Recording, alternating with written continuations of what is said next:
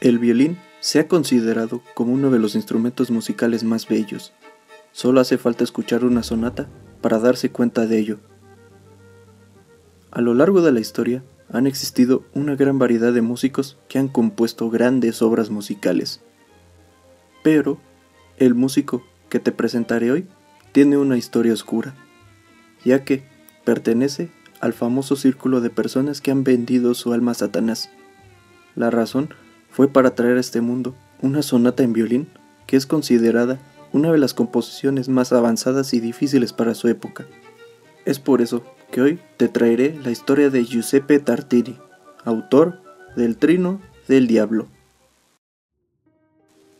Giuseppe es considerado uno de los mayores virtuosos del violín, ya que trajo varias innovaciones musicales para su época.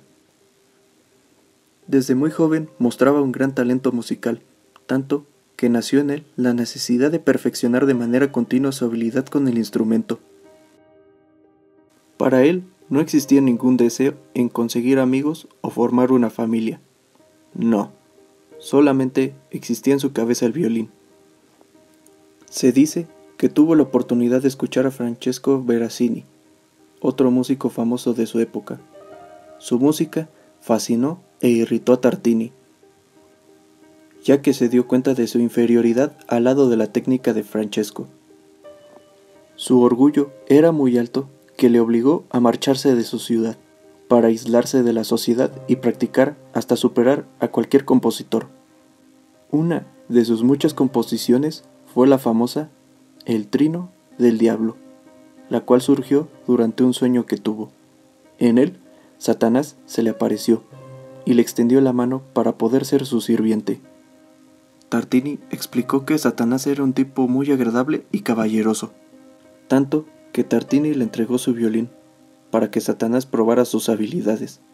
Fue entonces cuando Satanás comenzó a tocar con tanta pasión que Tartini sintió que le quitaban la respiración. Fue en ese momento que despertó del sueño. No tardó ni un segundo en intentar hacer una réplica de la melodía que compuso el demonio. Tras varios intentos, fue como nació el trino del diablo. La estás escuchando en estos momentos. Tartini plasmó la historia con las siguientes palabras. Una noche, en el año 1713, soñé que había hecho un pacto con el diablo, a cambio de mi alma. Todo salió como deseaba. Mi nuevo sirviente anticipó todos mis deseos. Entonces le di mi violín para ver si podía tocar. Cuán grande fue mi asombro al oír una sonata tan maravillosa y tan hermosa, interpretada con tanto arte e inteligencia, como nunca había pensado ni en mis más intrépidos sueños. Me sentí extasiado, transportado, encantado. Mi respiración falló y desperté. Inmediatamente tomé mi violín, con el fin de retener al menos una parte la impresión de mi sueño. La música que compuse en ese momento es sin duda la mejor que he escrito. Todavía la llamo el trino del diablo, pero la diferencia entre ella y aquella que me conmovió es muy inmensa, tanto que habría destruido mi instrumento y habría dicho adiós a la música para siempre si hubiera tenido que vivir sin el goce que me ofrece. Esta sonata es considerada una de las más virtuosas que se hayan creado y una de las más difíciles para tocar. Creas o no creas en estas palabras, lo cierto es que la historia es muy llamativa, más al saber que su obra quedó plasmada para la posteridad.